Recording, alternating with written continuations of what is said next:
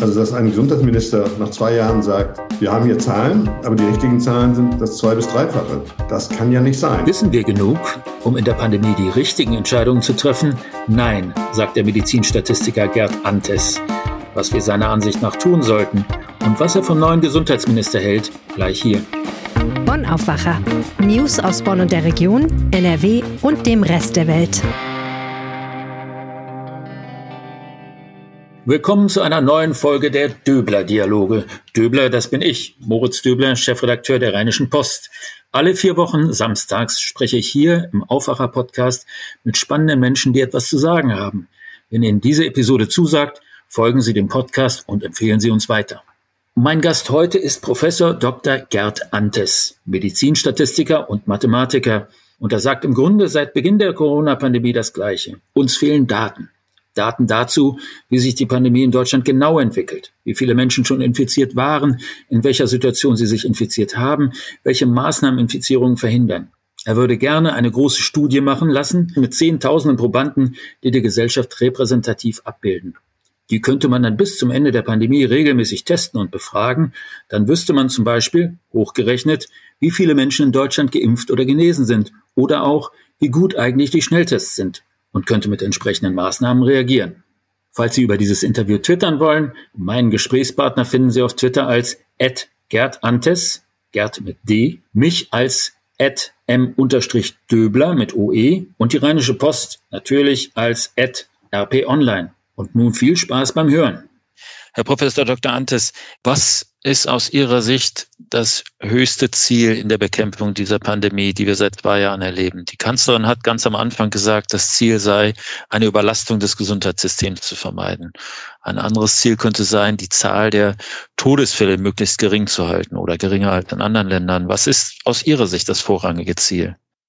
Das ist nicht an einer Variablen oder an einem, an einem Zielkorridor festzumachen, und das ist auch der wahre Grund dafür, warum bei uns so viel schief geht. Also man sieht es ja gegenwärtig wieder ganz stark. Aus dem Nichts heraus kommt eine neue Variante und Länder, die sich schon wohlig darin zurückgelehnt haben, dass das Problem vorbei ist, wie Spanien, ist gerade wieder massiv betroffen.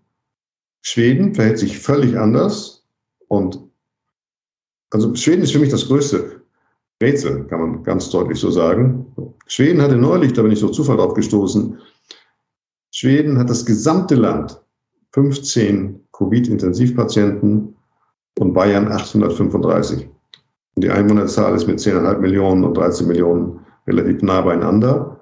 Und dann muss man wirklich anfangen, sich die Fragen zu stellen, was ist da eigentlich los? Sie haben ja gerade das Beispiel Schweden bemüht. Ähm, wenn ich zurückschaue auf die letzten anderthalb, zwei Jahre, dann gab es immer wieder Länder, von denen gesagt wurde, die würden es besser in den Griff kriegen oder schlechter in den Griff kriegen. Und es gab immer diesen Vergleich. Aber es war eine gewisse Ungleichzeitigkeit dabei. Die Länder haben in bestimmten Phasen haben andere Länder es besser hingekriegt als wir und in anderen Phasen haben wir es besser hingekriegt als die anderen.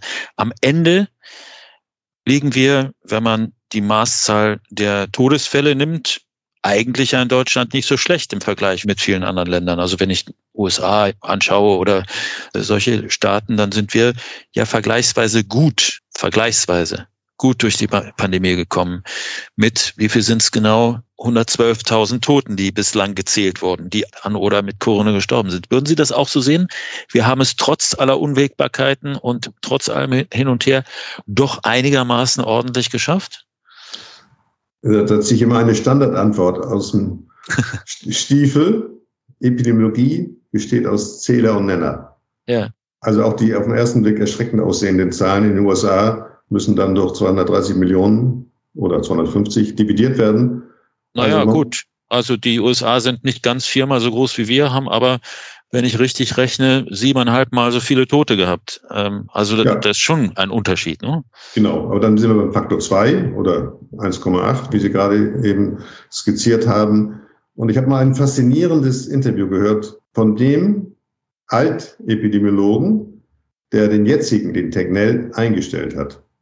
Und er hat einen Satz gesagt, und den wiederhole ich immer jetzt wirklich mit stoischer Ruhe, abgerechnet wird zum Schluss.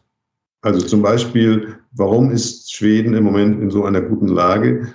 Haben sie aufgrund ihrer anfänglichen hohen Raten und auch gerade in Stockholm vielen Toten, eine so hohe, und das, jetzt wird es wieder etwas zynisch, ich nenne das Wort mal zuerst, Durchseuchung erreicht, die jetzt als Schutzfaktor wirkt und je, also wirklich puffert. Und wenn man jetzt das Wort Durchseuchung noch durch Immunisierung ersetzt, dann klingt es ein bisschen anständiger und wissenschaftlicher. Und dann ist man eigentlich beim Kern der Sache. Wir lavieren gegenwärtig durch diese Krise, indem wir versuchen, über Impfen und natürliche Infektion ein Stadium maximaler Immunisierung zu erreichen unter minimalen Verlusten. Und das gelingt verglichen mit anderen Ländern eher besser als schlechter. Ja, man kann, kann, aber auch sagen, dass vielleicht bei uns jetzt in zwei Wochen das dicke Ende nachkommt.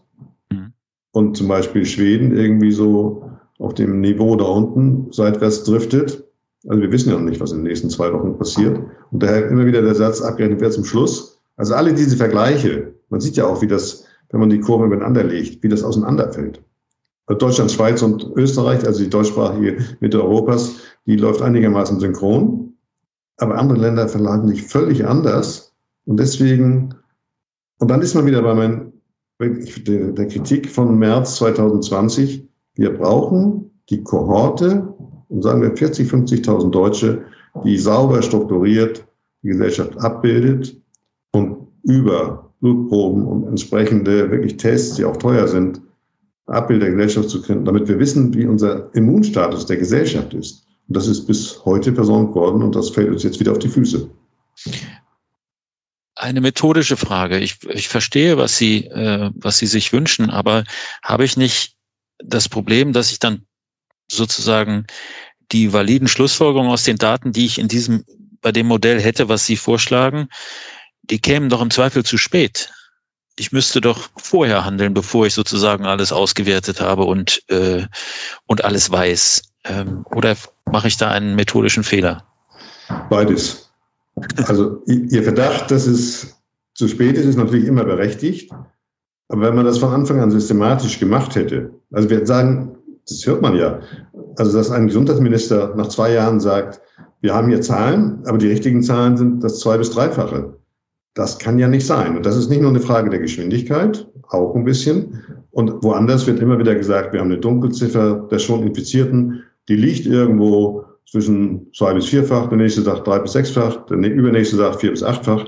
Und die Größenordnung, die hätte man locker in den Griff kriegen können. Und das ist nicht kein Geschwindigkeitsproblem.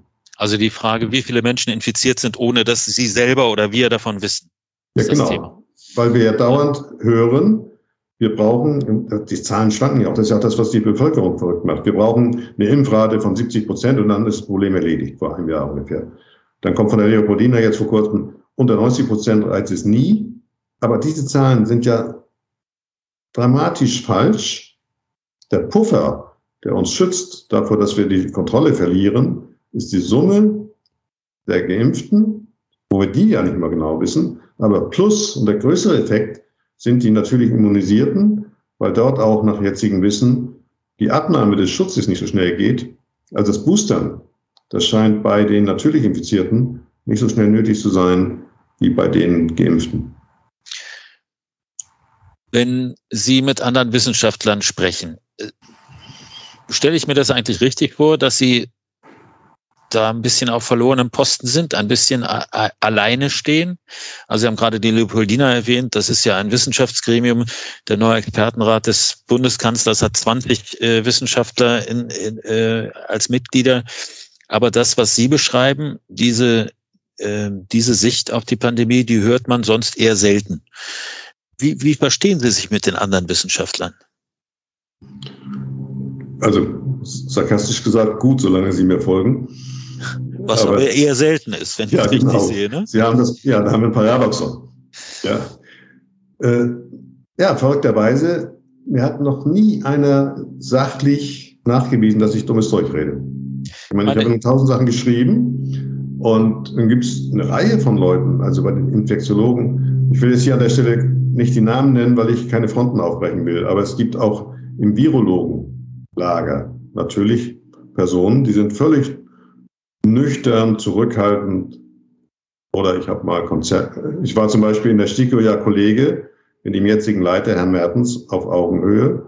Und natürlich spreche ich mal mit ihm und ich habe immer wieder auch hinter den Kulissen die Arbeit der STIKO massiv unterstützt und fand es teilweise unverschämt, wirklich massiv unverschämt, wie die Politik dann durch öffentlich geäußerte Forderungen mehr oder weniger den, den Teppich oder den Füßen weggezogen hat. Ja, das fand ich, also alles da ist eigentlich völliger Konsens. Und die, was die Sache angeht, ich meine, dass wir ein Zahlenchaos haben, da hat mir noch nie einer widersprochen. Und da verstehe ich mich mit vielen sehr gut, die das genauso bedauern. Äh, zwei Punkte dazu. Das eine STIKO, wenn ich es richtig äh, in Erinnerung habe, es ist ungefähr zwei, drei Wochen her, dass Herr Mertens, also der Vorsitzende der STIKO, gesagt hat, das haben wir falsch eingeschätzt, da waren wir zu langsam. Es ging um die Frage Boosterimpfung, wenn ich mich nicht täusche. Das ist ja genau der Kernpunkt, der der STIKO immer vorgeworfen ist, dass sie zu langsam agiert, also dass sie zu zu behäbig, wenn man es negativ ausdrücken will, agiert. Verstehen Sie diesen, diese Kritik nicht? Doch, aber ich verstehe an der Stelle ausnahmsweise mal Herrn Merz nicht so richtig, weil dieses zu langsam, gut, entweder man führt es zurück darauf, dass es ein freiwilligen Gremium ist. Also ich erinnere mich noch an meine Zeit, wo mir dann zugeschickt wurde, dass ich quer durch Berlin mit dem öffentlichen Nahverkehr fahren sollte und nicht mit dem Taxi. Ja, das geht einfach nicht in der Situation. Und dann haben die eine Geschäftsstelle, wo dann immer sehr gut besetzt, Leute weit über die normale Arbeitszeit hinaus mit drei Stellen das versuchen abzuarbeiten. Also das sind einmal erklärbare Verzögerungselemente. Aber das andere ist einfach, dass sich Nebenwirkungen, die, und wir reden ja nicht jetzt von Langzeitnebenwirkungen, sondern nach kurzfristigen Komplikationen, dass ich das nicht beliebig beschleunigen kann. Hm. Und wenn ich es doch mache, jetzt nenne ich ein ganz böses Beispiel, dann haben wir irgendwann nicht jetzt in der Situation, aber dann haben wir irgendwann Kontergan. Ja, also wir, wir haben ja alle Katastrophen erlebt. Wir haben auch natürlich dieses strenge Regelwerk, das gegenwärtig ja auch gerade von der Europäischen Arzneimittelbehörde und von der amerikanischen FDA an vielen Stellen durchlöchert ist, durch Sonderzulassung oder wie immer auch der Begriff ist. Aber das ist ja alles kein Zufall, sondern es ist alles irgendwie erwachsen aus wirklich schlimmen Katastrophen oder aber auch aus kleineren Krisen. Den, den Kontergan-Vergleich habe ich nicht verstanden. Dann haben wir irgendwann eine Katastrophe, weil wir die Zeit nicht geben, um zu erkennen, was wirklich zur Katastrophe führen kann. Die ganze Arznei bei den Impfstoffen meinen Sie ja, jetzt? Zum Beispiel bei den Impfstoffen oder aber auch bei den, bei den Krankheitsverläufen, Long-Covid zum Beispiel. Also an all diesen Stellen brauchen wir für die Erkenntnis eine gewisse Zeit. Und da kann man sicherlich an jeder Stelle beschleunigen, wo Dinge bei Ethikkommissionen Wochen oder Monate lang in den Schubladen rumliegen. Völlig klar. Aber der Kern der Erkenntnis, der ist an manchen Stellen nicht beliebig zu beschleunigen. Halten Sie denn für denkbar, dass bei, ich glaube, viereinhalb Milliarden verabreichten Impfungen weltweit tatsächlich noch nichts äh, Dinge über die Nebenwirkungen bekannt sind, die in die Dimension des Skandals, den Sie angesprochen haben, reichen? An der Stelle ich persönlich nicht. Aber was zu Long-Covid gesagt wird, da gab es jetzt kürzlich in Mainz eine Studie, die dann zeigte, dass es Long-Covid gibt, aber in der Vergleichsgruppe war es genauso groß. Und das sind genau die Dinge, wo man Zeit braucht, um das auseinander zu dividieren, wo man teilweise auch böse Überraschungen erleben kann. Und deswegen sind es einfach zwei verschiedene Sachen. Diese bürokratische Schlamperei, die, die hat, dafür gibt es nicht die geringste Entschuldigung gegenwärtig. Mhm. Und ich glaube auch, dass man in der STIKO darüber nachdenken sollte, über eine Professionalisierung. Also zum Beispiel, denke ich mal, für, als Vorbereitung für die nächste Pandemie sollte man darüber nachdenken, ob man dann die Leute, die es können, zum Beispiel zur Hälfte freistellt oder ein Viertel, das auch dann die Kosten übernimmt und das professionalisiert, weil dann auch einige, einige, äh, wie soll man sagen, Bruchstellen damit beseitigt wären. Aber insgesamt hätte man das zumindest aus meiner Sicht auch von der Politik her mit der STIKO, ich meine, die STIKO ist eines der höchsten Gremien in Deutschland, eingesetzt vom BMG. Also das, da hätte man anders mit umgehen können, weil das natürlich auch wieder der, im Konflikt verunsichernd auf die Bevölkerung wirkt. Die, die es können, ähm, und Wissenschaft haben sie hervorgehoben und dann müsste doch eigentlich aus Ihrer Sicht das ein großer Glücksfall für Deutschland sein, dass jetzt ein Wissenschaftler Gesundheitsminister geworden ist. Ich rede von Karl Lauterbach. Richtig ja, oder falsch? Da locken Sie mich gerade auf dünnes Eis. Eben, das ist mein Beruf. Ja.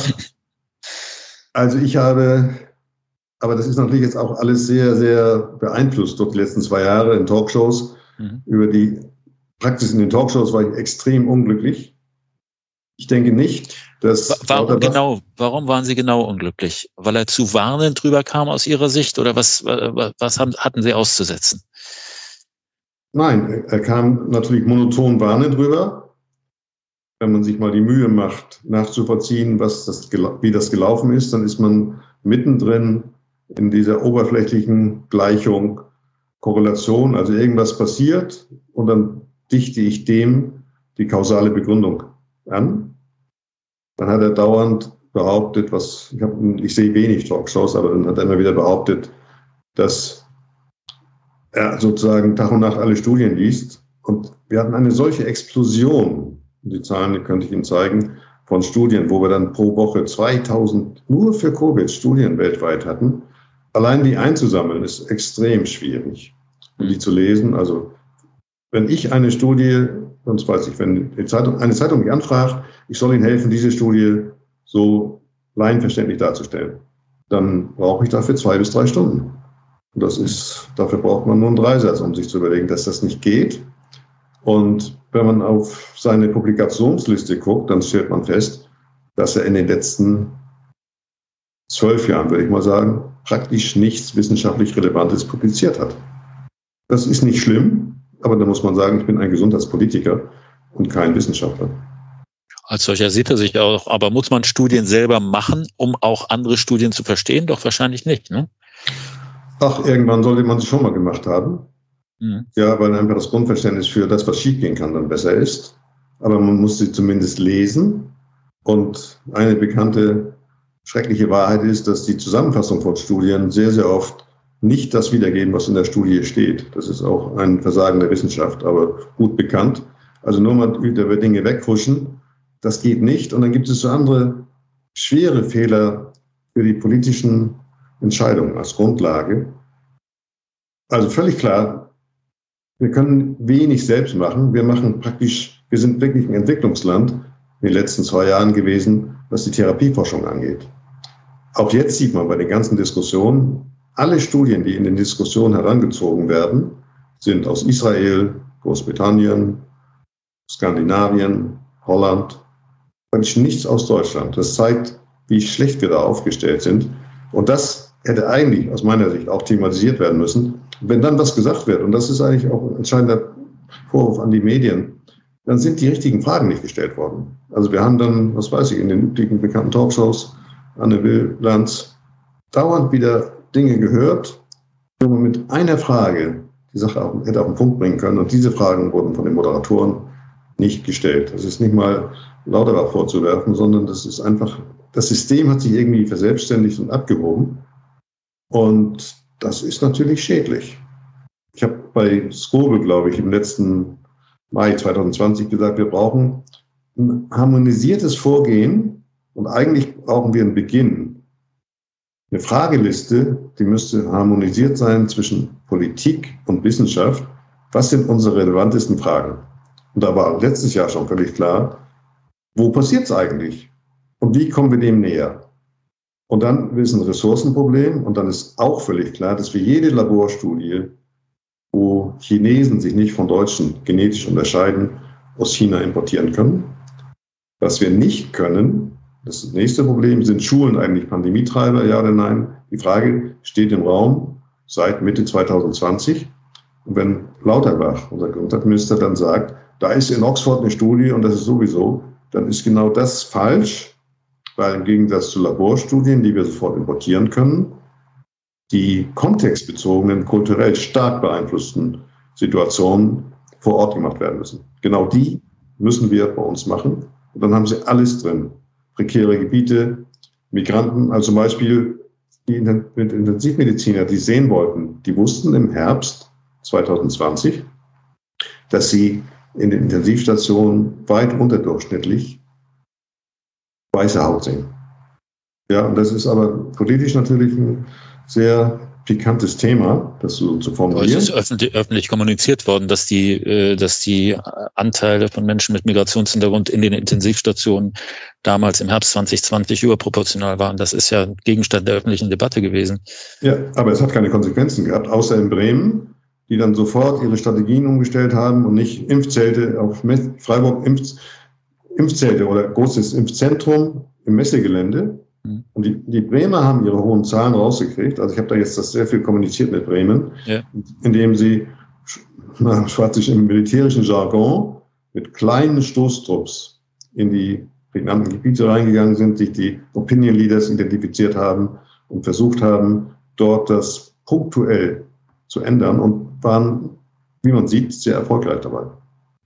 Wenn ich Sie richtig verstehe, dann ist das, was Sie über die Daten oder die Mängel der Datenbasis sagen, das, was bisher war und Omikron durch die hohe, äh, äh, hohe Ansteckungsgefahr, also dass es sich einfach schneller fortsetzt, ist nochmal ein ganz anderes äh, Spiel.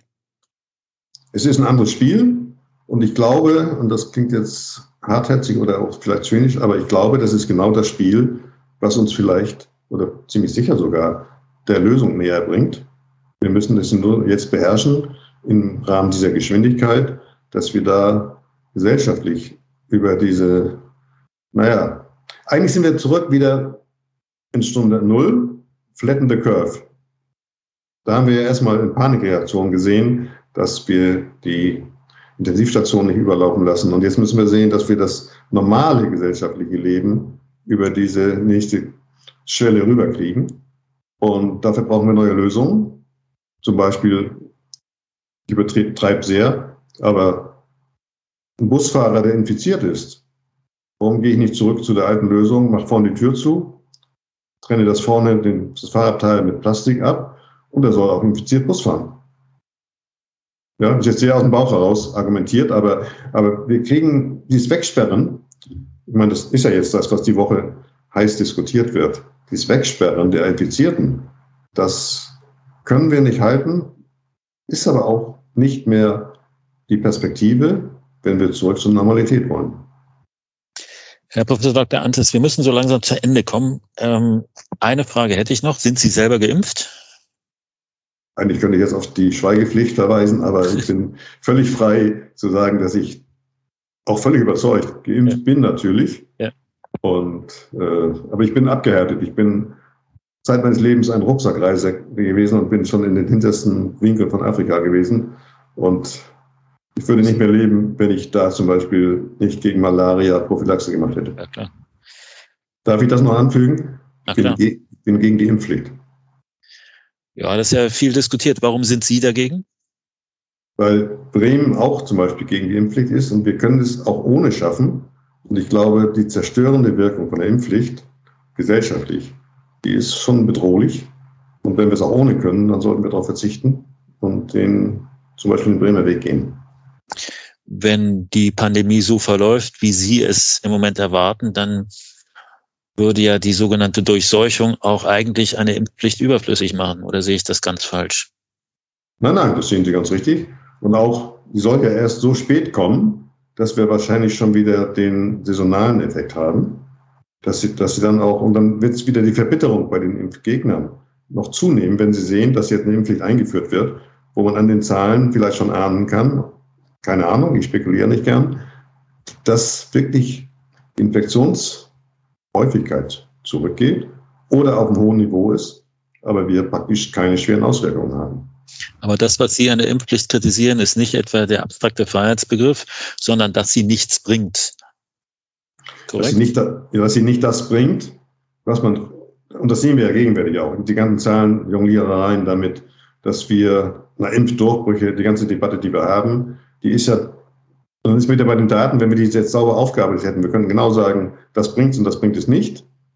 Aber wenn wir in diesem ganzen Wirrwarr den Weg gehen könnten, den Bremen geht, und das sind banale Sachen teilweise, und gleichzeitig der Saisoneffekt dazu kommt und wir jetzt das haben wir gar nicht diskutiert, dass wir jetzt mit einer rasant zunehmenden Infektiosität in eine Sättigung kommen. Ja, das sind auch Modelle. Deswegen, das würde ich jetzt nochmal wegführen. Aber ein Satz dazu, diese ganze Beschwörerei von exponentiellem Wachstum. Das war ja teilweise, ich sag's mal ganz böse, laienhaft dilettantisch. Ja, diese Manualität, ich male eine Kurve und dann mache, sage ich irgendwann, in drei Monaten hänge ich da oben an dieser Zahl und dann sieht man, dass es nicht mal ansatzweise ein, eingetreten ist. Also das dramatische Beispiel war ja die 2000er Inzidenz Anfang Mai dieses Jahr, letzten Jahres. Und, und dann tritt es nicht ein und ist eigentlich ein Kernbestandteil von Wissenschaft, die Selbstreflexion, das Dazulernen und dann besser machen. Das ist einfach nicht passiert und das ist ein fataler wissenschaftlicher Fehler. Also das nehme ich mit als Fazit. Dazulernen, besser machen. Ich glaube, darauf können wir uns auf jeden Fall einigen. Vielen Dank, Professor Dr. Anders, für das Gespräch und alles Gute. Ich danke auch. Alles Gute für 2022. Das war der Aufwacher für diesen Samstag. Montag gibt es an dieser Stelle wieder das Wichtigste aus Nordrhein-Westfalen, pünktlich ab 5 Uhr. Wir wollen wissen, was Sie über diesen Podcast denken. Schreiben Sie an aufwacher.rp-online.de. Wir lesen jede Mail. Mein Name ist Moritz Döbler und ich wünsche Ihnen ein schönes Wochenende. Mehr Nachrichten aus Bonn und der Region gibt's jederzeit beim Generalanzeiger. Schaut vorbei auf ga.de.